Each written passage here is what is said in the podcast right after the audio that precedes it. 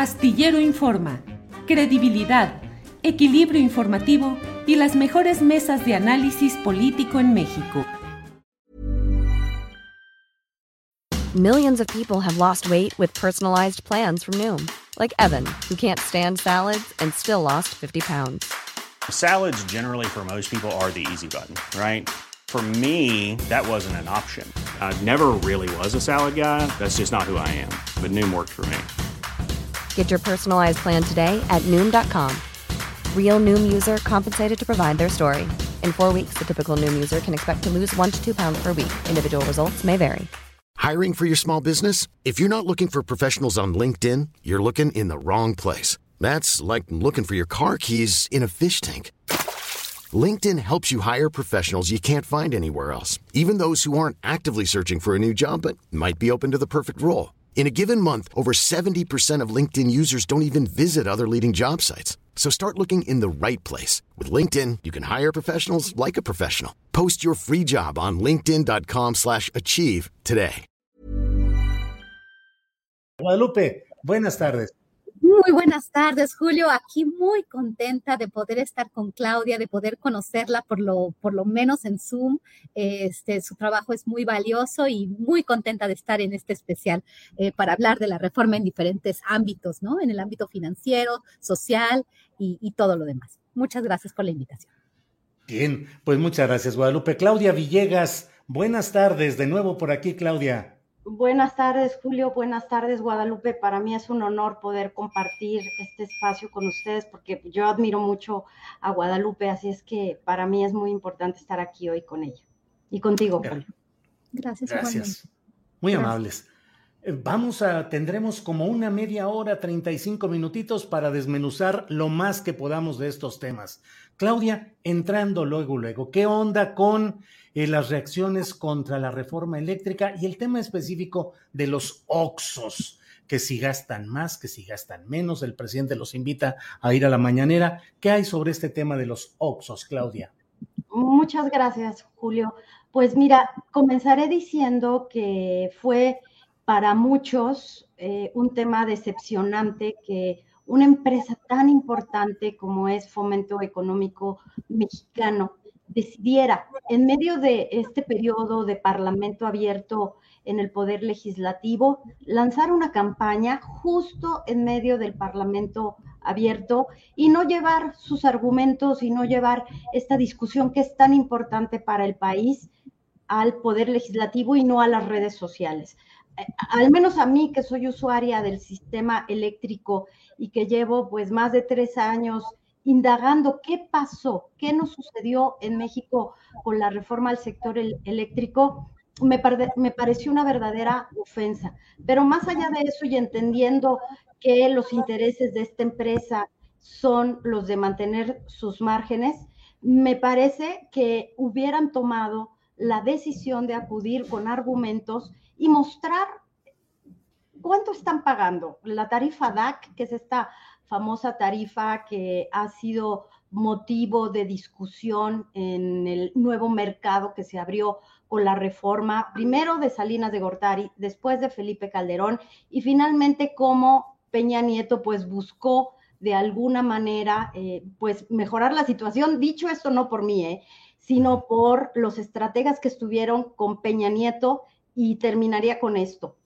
Ellos sabían en la Secretaría de Energía, en la Comisión Federal de Electricidad, que la reforma de Felipe Calderón abrió la puerta a la descapitalización de CFE a través de la pérdida de mercado, Julio. Gracias, eh, Claudia. Eh, Guadalupe Correa, tu opinión sobre este tema de los OXOS, todo lo que implica FEMSA, gran poder económico, las reacciones que se tienen. Eh, ¿Cuál es tu punto de vista, Guadalupe, por favor? Claro que sí. En este sentido, yo creo que Claudia es la experta porque se ha dedicado a investigar eh, precisamente este tema. Lo que me parece muy importante, pues son siempre estos conglomerados, ¿no? Este, y además esta amenaza que el director de FEMSA, de FEMSA perdón, eh, que tiene un, un alias, ¿no? El diablo. Sí. Eh, es, es, es muy interesante porque parece ser que es un diablo.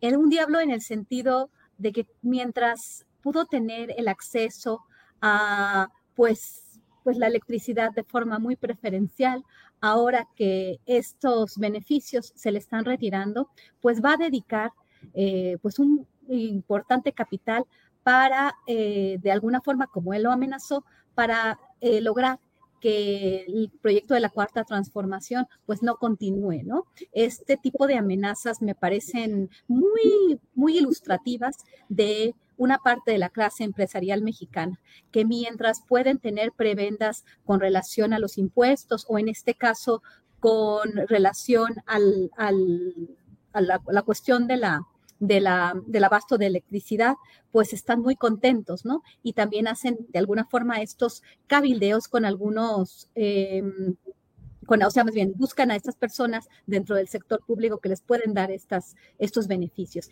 Y al final, eh, cuando se les quitan estas preventas, que no se las dan a cualquiera, que se las están dando de forma preferencial a los hombres más ricos de México, pues dicen, entonces yo voy a dedicar mucho capital, tengo mucho que me hizo ganar el gobierno mexicano a otro proyecto político o a tirar un proyecto político. En este, en este sentido, me parece muy importante poner el dedo en la llaga.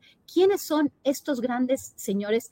¿Cuánto se les dio? ¿Y cómo pueden contribuir a regresar al país mucho de lo que se les dio a, ellos con tarifas preferenciales y mucho de lo que se les ha dado gratis, porque la clase media mexicana es la que ha mantenido el sector social pagando sus impuestos y estos grandes hombres de negocios no lo han hecho. Por eso quería, quería poner esto en contexto, más allá de la cuestión más técnica, los Oxos, pues realmente eh, ir más allá.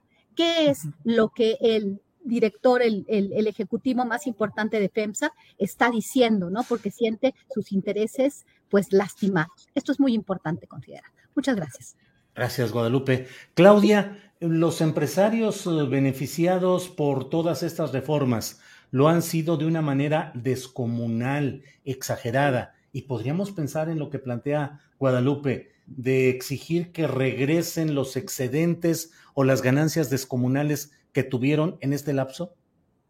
Pues pedirles que regresen sus utilidades, pues sería pues muy interesante, poco probable, porque dado que son, eh, Julio, pues son empresarios con empresas públicas, porque hay inversionistas, porque hay mercado de valores. Toda esta narrativa que quienes hemos cubierto el, el mercado de valores conocemos muy bien, Julio, que cotizan en la Comisión de Valores, ante la Comisión de Valores de Estados Unidos. Pero yo quisiera recuperar un poco de lo que dice Guadalupe. Cómo estos empresarios cuando ven que sus márgenes pueden estar en riesgo, pues inmediatamente se cubren. Y esto nos lo ha demostrado la batalla que ellos han librado desde que llegó el gobierno del presidente López Obrador, porque él no llegó con la espada desenvainada para una contrarreforma constitucional. Él no quería, porque también les doy otro dato, Guadalupe Julio, amigos que nos escuchan. Sucede que cuando los funcionarios que estaban en la Comisión Federal de Electricidad y en la Secretaría de Energía con Peña Nieto se dan cuenta de que la CFE iba perdiendo mercado, pues deciden cómo lo cambiamos y entonces se encuentran que sí que lo importante era revertir esta ley. Pero también se dan cuenta de que hay lo que ustedes los abogados llaman, Julio, derechos adquiridos, derechos ganados, y que habría una luz de amparos que probablemente se perderían. Entonces, cuando la secretaria de Energía dice, vamos a cambiar las reglas de porteo, las tarifas, las reglas del juego, pues, ellos, como dice Guadalupe, dicen, no, esto no me conviene porque yo hice mis proyecciones de negocio, de crecimiento para tener mil oxos más, dos mil oxos más, y esto hace que todos mis planes se vayan a la basura o que disminuyan. Entonces, ¿yo qué le voy a decir a los inversionistas del mercado de valores, los llamados stakeholders? Eh, ¿qué, ¿Qué les voy a decir a los stakeholders? Que ya no les voy a dar lo mismo. Entonces, ellos tienen una narrativa y una responsabilidad corporativa, pero muy a su estilo. ¿Qué es lo que tiene que vigilar el Estado mexicano, Guadalupe Julio? El beneficio de todos los mexicanos no podemos seguir solapando esto que es una extracción de renta. Eso diría Julio. Gracias, Claudia. Guadalupe, eh, se menciona el término cabilderos o lobistas híjole, y se incendian los ánimos del otro lado porque dicen eh, como si se pronunciara una palabra sacrílega, pero en realidad eh, las grandes empresas transnacionales, los grandes inversionistas, ¿cómo hacen funcionar ese sistema de cabildeos, Guadalupe? Claro que sí, de hecho estoy escribiendo una pieza muy consistente, eh, obviamente retomando este concepto, ¿no? Y bueno, cada país tiene legislaciones distintas. En México, pues tenemos una legislación incipiente, pero también hay muchas formas de sacarle la vuelta, ¿no? Y esto es lo que está pasando en el sector energético en México, en, general, no solamente en, en aquel que está vinculado a la industria eléctrica. Estamos hablando de dos fenómenos muy importantes de los que he hablado y este, sí, estas personas que han sido mencionadas, porque yo menciono cabilderos o lobistas, representantes y facilitadores de grupos de interés. Un lobby es un grupo de interés y los grupos de interés, pues obviamente quieren avanzar estos intereses eh, con algunas leyes que, que, bueno, que los beneficien y que, y que les permitan participar en el espacio público, en el espacio económico y político de una forma más, eh, más adecuada para ellos, ¿no? Y entonces lo que, lo que, lo que se hace en los países más desarrollados que tienen leyes de cabildeo o de lobby más, más bien definidas. México tiene una y bueno, sí hay lobistas que se tienen que registrar con el Congreso. ¿Qué es el, qué es, qué es este, qué es este cabildeo? ¿Qué es la función del de, de este cabildeo que, que a veces se, se, legisla de una forma más importante. Bueno, es este, estas empresas o estos grupos de interés, porque pueden ser sindicatos, eh, ONGs, eh, y bueno, obviamente los grupos corporativos que por lo general tienen mucha más eh, presencia y mucha más capacidad de influir en el Congreso y de influir en las leyes. Entonces, estas personas son los intermediarios, para que se entienda bien lo que es este concepto, entre el Congreso y los grupos de interés. Entonces, ellos van con los congresistas, los sientan y les dicen, miren, mi jefe me dice eh, esto, ¿por qué no hacemos esto? Y yo quisiera que ustedes aprobaran esta ley o que no aprobaran esta ley. En el caso de México, es muy complicado porque tenemos también otro fenómeno de estas puertas giratorias o revolventes. Cuando estamos hablando de personajes que participaron en el gobierno mexicano y muchos de los que yo les llamo cabilderos o lobistas. O también, dependiendo, o sea, tengo una lista que, que, he presentado. No me gusta hacer listas porque no es que es ponerle un, simplemente categorizar, categorías. Todo se, se, se pone en, en, otros términos de acuerdo a lo que dijo este, Claudio X González de sus listas. Entonces, cuando nosotros hacemos una categoría o hacemos una lista dentro de una clasificación, pues dicen, ay, pues estás, este, nos, nos estás, este, es una cacería de brujas. No lo es simplemente para entender el fenómeno. Estas personas trabajaron en diferentes em, secretarías de Estado, la Secretaría de Energía, Petróleos Mexicanos, la CRE, y estuvieron muy en contacto con las empresas. En las administraciones anteriores, en particular cuando se aprobó la reforma del 2013, estos, eh, estos grupos de interés y estas grandes empresas que tienen un poder oligopólico a nivel transnacional son poderosísimas. Utilizan de alguna forma y tienen un contacto con los, em, con los, con los funcionarios. Los funcionarios durante el, dentro de los exenios de eh, Felipe Calderón y particularmente de Enrique Peña Nieto, porque esta era una prioridad de ese sexenio, transformar a México y la reforma energética era una prioridad desde el principio. Entonces, tuvieron esta relación con las empresas Termina el sexenio, obviamente las beneficiaron con, con, todos estos contratos leoninos en el sector de la electricidad y habría que ver quiénes fueron los responsables, porque hay, hay, nombres y apellidos y luego se molestan mucho cuando uno menciona nombres y apellidos, pero uno era responsable, algunas personas eran responsables. Después de eso, salen de la administración pública y crean una consultoría o se dicen consultores externos. Esto es muy complicado. ¿Quiénes son los clientes de estas personas? Y entonces ellos empiezan a hacer lo que hace un cabildero formalmente, que es tener un impacto con el Congreso. Y ahorita se estaba a pasar una ley, o más bien se propone reformar una ley, que es lo que está haciendo el, el gobierno de México, y entonces estas personas están en medios, están muy probablemente, y habría que ver de una forma informal, a ciertos em, congresistas reuniéndose con ellos. Y hay que transparentar eso. ¿Para quién trabajas? ¿Y quiénes son los clientes de estos consultores? Esto es muy importante. ¿Quiénes son sus clientes? Entonces, ¿están representando que les están asesorando o también les están avanzando sus intereses teniendo una labor de cabildeo de o de lobby, representando al lobby energético? Y entonces que no me digan, que no me digan que no están haciendo esta labor y deberían de transparentarlo. Esto en Estados Unidos es perfectamente em, aceptado y los lobistas dicen, yo soy un lobista, yo estoy representando no los intereses de la gente, pero esta puerta revolvente, donde aquí sí hay una trampa, ¿no? Porque aquí sí ellos este, están representando intereses, pero siendo consultores y con eso y con eso ellos se protegen. No, no, no, Guadalupe me está poniendo el dedo. No, no, no. Simplemente estoy pidiendo, ahora sí, y lo voy a pedir, y creo que tenemos que pedirle a nuestros legisladores que hagan transparente para quién trabajan estas personas y quién les está pagando como consultores.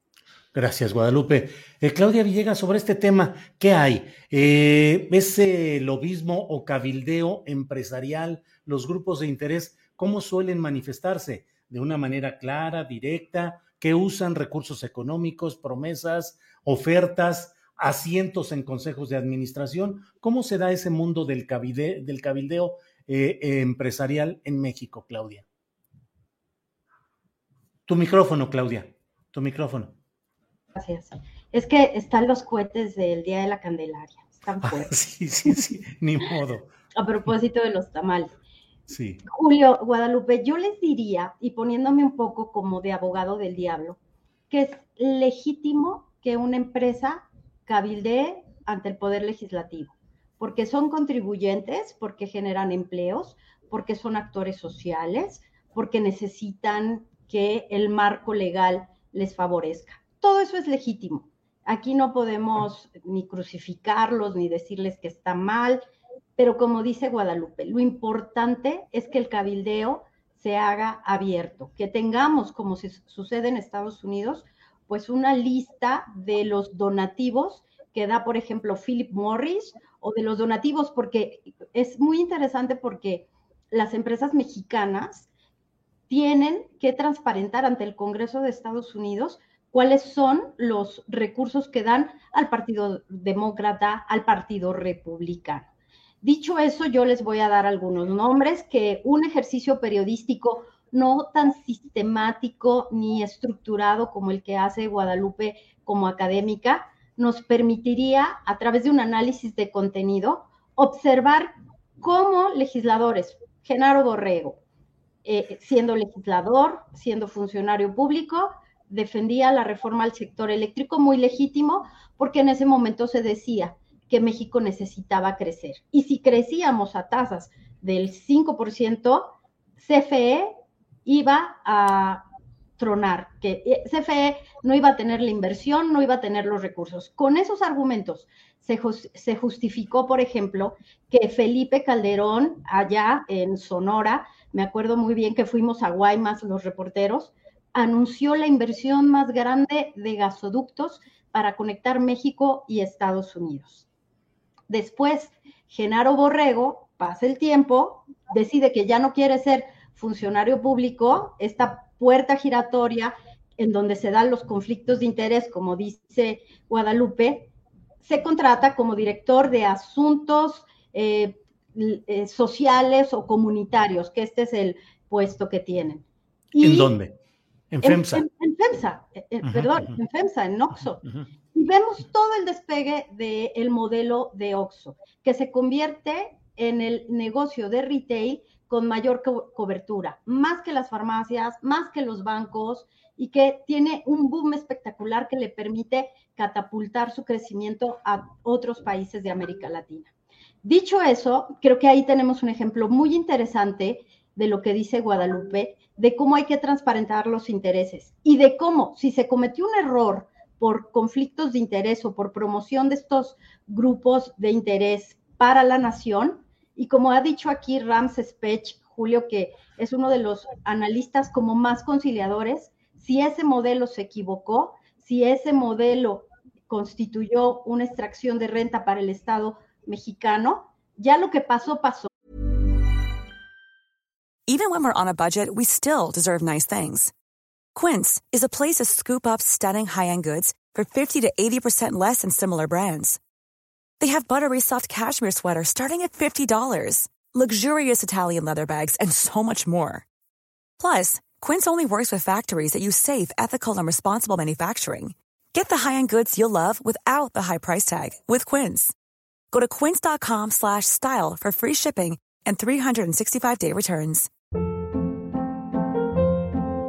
Hold up. What was that? Boring. No flavor. That was as bad as those leftovers you ate all week. Kiki Palmer here, and it's time to say hello to something fresh and guilt-free. Hello Fresh. Jazz up dinner with pecan-crusted chicken or garlic butter shrimp scampi. Now that's music to my mouth. Hello Fresh. Let's get this dinner party started. Discover all the delicious possibilities at hellofresh.com.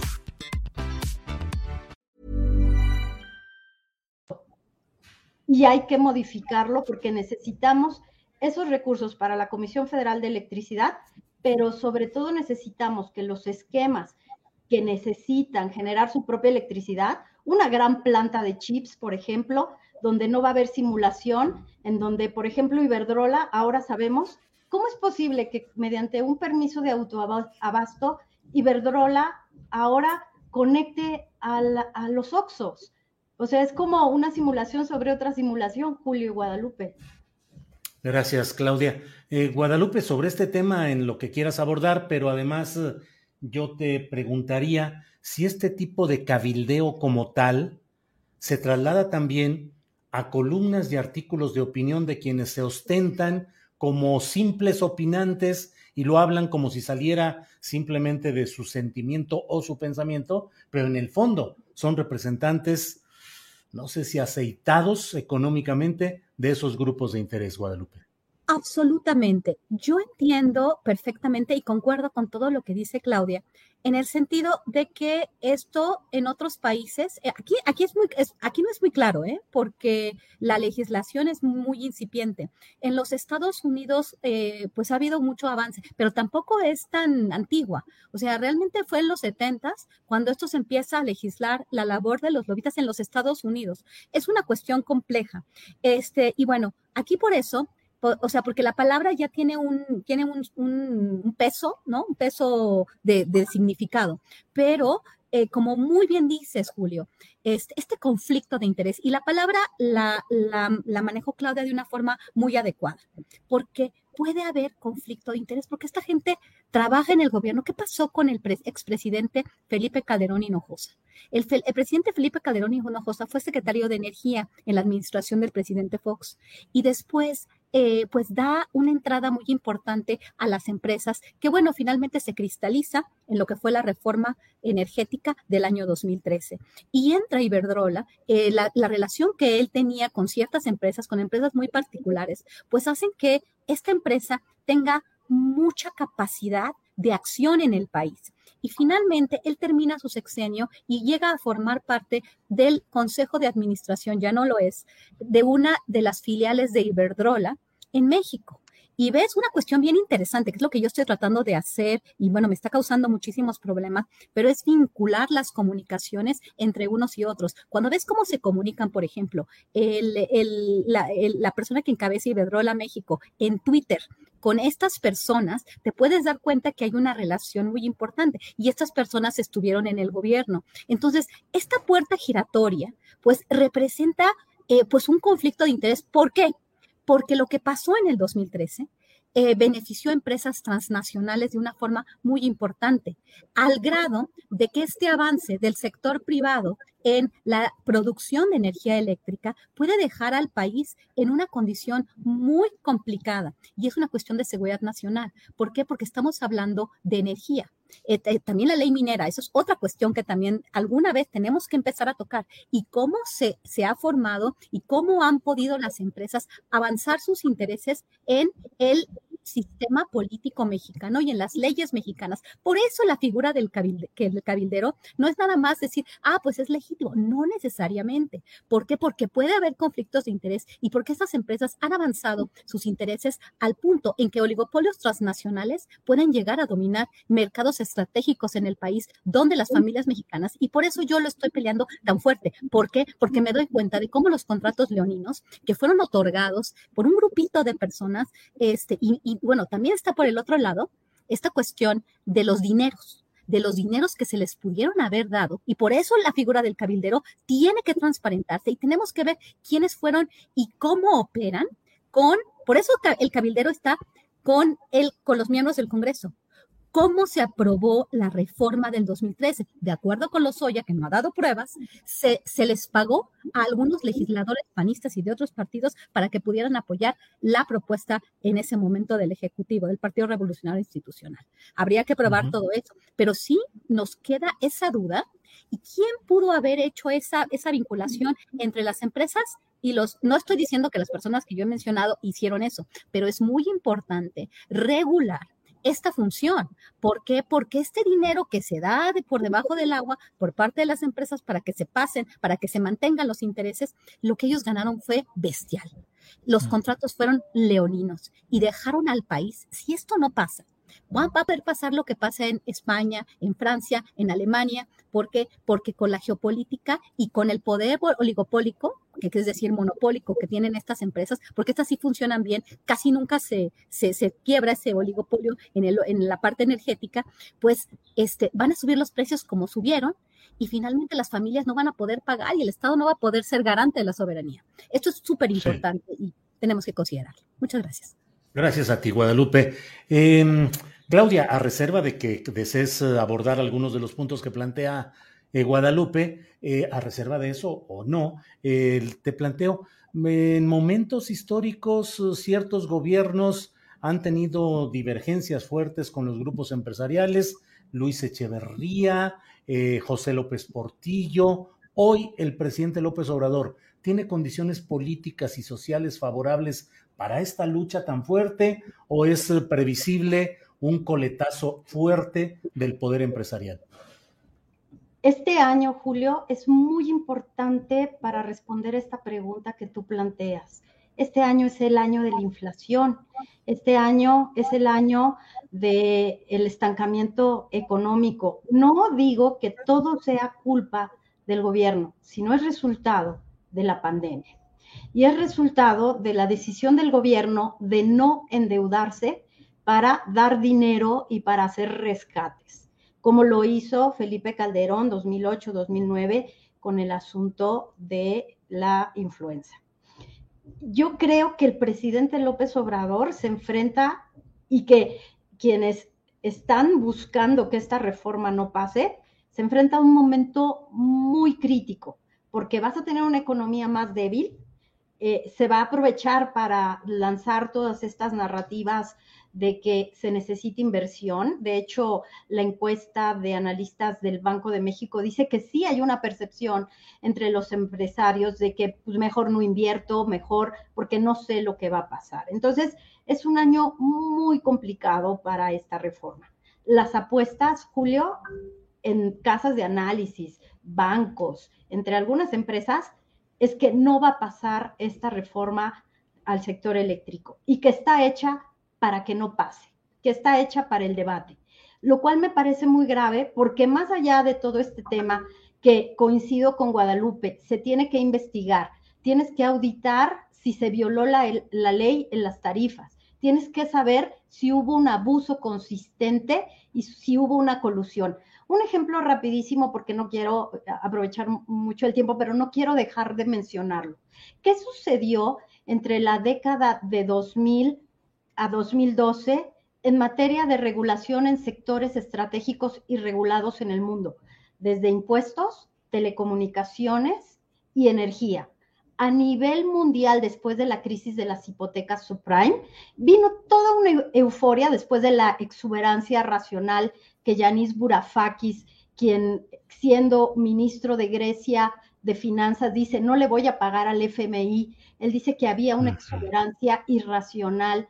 Después de esa exuberancia irracional, hubo una ola de, de lo que dice Guadalupe, reglamentaciones, cambios constitucionales para generar negocios, para atraer inversión los paraísos fiscales, los cambios en las leyes, las deducibilidades, las devoluciones, los cambios en la ley para los grandes negocios no son gratuitos. Pero esa es una cosa que tendrían con un Estado de Derecho, con una regulación bien aplicada, se tendría que observar. Aquí el problema que tenemos es que los empresarios dicen que el SENACE no opera, la Comisión Reguladora de Energía no opera, están negando los, los permisos y parece ser que la puerta de salida más rápida es la reforma constitucional, pero eso, insisto, Julio, y cierro con esto.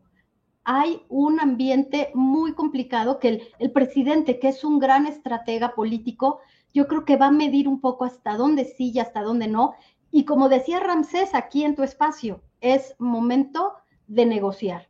Y si los procesos legales van por otro lado, que vayan. No hay que dejar impunidad pero necesitamos ya una definición. Gracias, Claudia. Eh, Guadalupe, a las observaciones que nos comparte Claudia, yo te preguntaría, ¿qué tanto el peso de Estados Unidos puede determinar que no avance la reforma eléctrica con toda la presión que se da allá en la política de Estados Unidos, sobre todo en el ámbito legislativo y desde luego el presidencial, y aquí con la pues la presencia y el el interés abierto de estar encima del asunto del embajador de Estados Unidos. ¿Qué tanto Estados Unidos puede definir el no o degradar o atenuar esta propuesta de reforma eléctrica? Es una gran pregunta y nos llevaría bastante tiempo eh, eh, responderla con, todos, con todas sus aristas, pero voy a tratar de ser muy breve.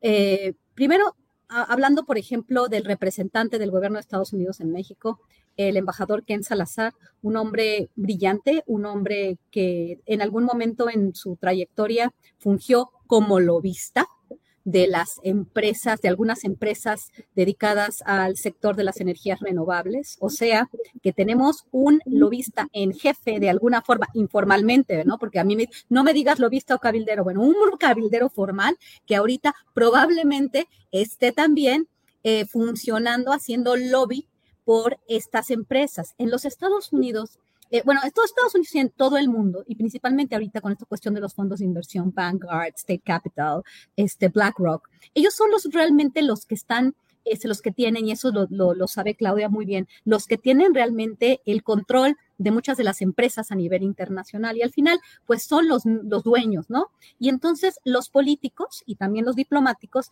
pues y los gobiernos, ¿no? En realidad están siguiendo pues las, las, las directrices de estos grandes grupos empresariales. En realidad eh, Estados Unidos como gobierno, vamos a analizarlo ahorita como una cuestión de Estado más bien, este, estaba en, eh, se estaba avanzando este nuevo acuerdo verde, Green New Deal, en el marco del Build Back Better. No ha podido pasar, pero bueno, hacia ahí va, una transformación de la matriz energética eh, hacia una transformación de toda la economía para el desarrollo de las energías renovables. Eso es lo que quiere Estados Unidos. Estados Unidos no quiere México tenga la mayoría de su capacidad para producir electricidad. Esto es súper importante.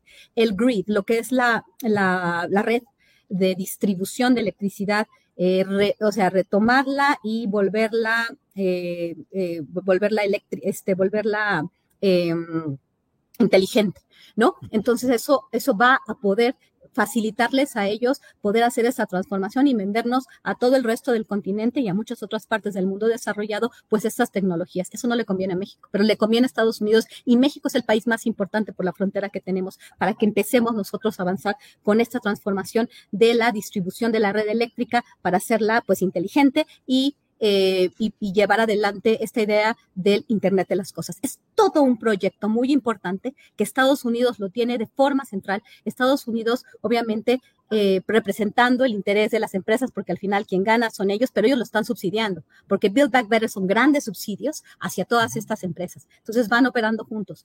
Eh, lo que va a hacer Estados Unidos, lo que van a hacer las empresas a través de la diplomacia antes del Parlamento abierto, este, muy, eh, este, exactamente hacia el Parlamento abierto, llega la Secretaría de Energía y nos da, y nos da un mensaje muy sutil, muy diplomático, están preocupados por sus inversiones, haciéndonos una amenaza velada y además de todo diciendo lo que queremos es una, eh, es una Norteamérica que vayamos hacia la transformación, hacia la reconversión hacia energías renovables. Eso es lo que quieren y muy probablemente ellos estén y vayan también a hacer este cabildeo de, otra, de otro tipo de formas, de formas diplomáticas para avanzar los intereses de estos grandes intereses capitalistas.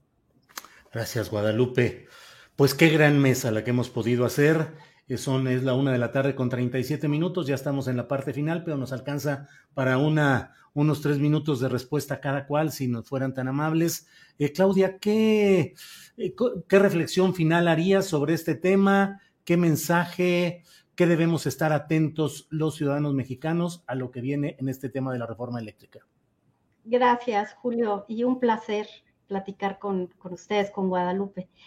Bueno, yo tengo una debilidad por el término negociación y no en el sentido eh, con una connotación negativa, sino que hay que analizar los intereses de cómo hace FEMSA para sobrevivir con menores márgenes respetando la ley, cómo hace eh, la Comisión Federal de Electricidad para obtener los recursos que necesita y poder seguir abasteciendo, sobre todo a comunidades indígenas, Julio, porque en toda esta discusión se nos olvida que hay muchas personas que todavía no tienen electricidad en este país, no solamente los, los grandes fabricantes de chips o de autos.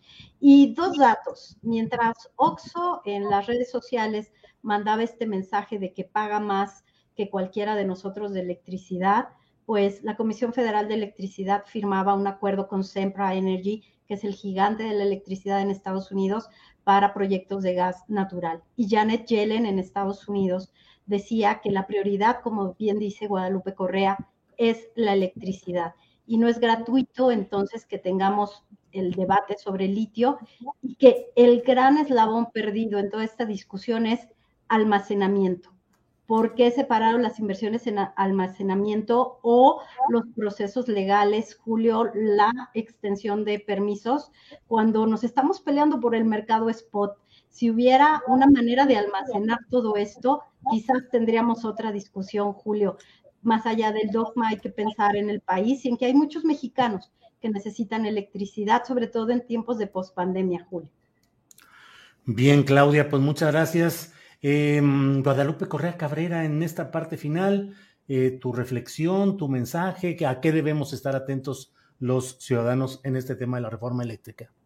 Es de nuevo, muchísimas gracias, Julio. Un placer haber estado con Claudia y, un privilegio. Qué bueno que, nos conocimos el día de hoy, este, ya de manera así, en estar en un panel. Pero bueno, retomando un poco eh, lo que dijo al final Claudia, la cuestión de la eh, la electricidad, yo quiero irme yo todavía un poquito más, ¿no? La electricidad como un derecho humano, porque como un derecho humano que quizás el Estado tendría que, tendría que enfrentar. Hay muchas comunidades que no tienen electricidad. ¿Por qué estar pensando en lo que requieren las empresas? ¿Por qué cabildear esos intereses? Mejor cabildear los intereses de las comunidades más pobres, de las familias más pobres. el día de ayer, Xiomara Castro, este, Castro eh, la presidenta de, eh, de Honduras, este, pues anuncia que se le va a dar electricidad gratis a, una, a, un, a un número importante de familias hondureñas. Si nosotros vemos lo que sucede en Honduras, cómo están colgados todos de la electricidad, es es importantísimo. Sin electricidad no tenemos comida caliente, este, no nos podemos, no podemos hacer una serie de actividades que son básicas para la sobrevivencia de, los seres humanos. Entonces, reconocer esta importancia, reconocer el, derecho que tienen las personas a, a toda una serie de bienes que solamente se pueden adquirir gracias a la electricidad es importantísimo. Es importantísimo hacer un lobby o un cabildeo por las familias de México y por nuestro país. Y también reconocer que en nuestro país hay desigualdades impresionantes, también en el mundo, y, y luchar porque podamos tener un mundo más igual en el cual podamos tener estos recursos estratégicos en los países para darle la posibilidad a las personas que más los necesitan. Creo que el tema del litio es un tema fundamental. Después de la pandemia, el, tema de las, de las comunicaciones es muy importante. Creo que es un acierto, pero creo que se tiene que, eh, eh, se, tiene que mejorar eh, en los detalles de cómo de cómo se va a hacer el uso de esto, ¿no? Y también la, toda la cuestión de la corrupción, porque si el Estado va a tener más influencia, tenemos que poner candados, ¿no? A la capacidad que tengan los funcionarios públicos. En la cuestión de la administración pública, tendríamos que también, eh, y la las burocracias, tendríamos que tener el ojo, el ojo muy, muy, muy, muy clave, ¿no? No nada más estoy criticando al sector empresarial, sino también a las funciones del Estado y al gobierno, a la administración pública. Muchas gracias. Guadalupe, muchas gracias. Em, Claudia, muchas gracias. De verdad que nos felicitamos por tener las voces de mujeres inteligentes, informadas, con una visión muy clara y de verdad es un privilegio tenerlas aquí. Les agradezco mucho a ambas, Guadalupe Correa y Claudia Villegas. Gracias, y buenas Julio. Muchas gracias, Julio. Un, un, privilegio también colaborar contigo. Hasta luego. Hasta luego, Claudia. Hasta luego, Guadalupe. Ever catch yourself eating the same flavorless dinner three days in a row? Dreaming of something better? Well, HelloFresh is your guilt-free dream come true, baby. It's me, Kiki Palmer. Let's wake up those taste buds with hot, juicy pecan-crusted chicken or garlic butter shrimp scampi. Mm. Hello Fresh. Stop dreaming of all the delicious possibilities and dig in at HelloFresh.com. Let's get this dinner party started. En Sherwin Williams somos tu compa, tu pana, tu socio, pero sobre todo somos tu aliado, con más de 6.000 representantes para atenderte en tu idioma y beneficios para contratistas que encontrarás en aliadopro.com. En Sherwin Williams somos el aliado del PRO. Para que te enteres del próximo noticiero, suscríbete y dale follow en Apple, Spotify, Amazon Music, Google o donde sea que escuches podcast te invitamos a visitar nuestra página julioastillero.com.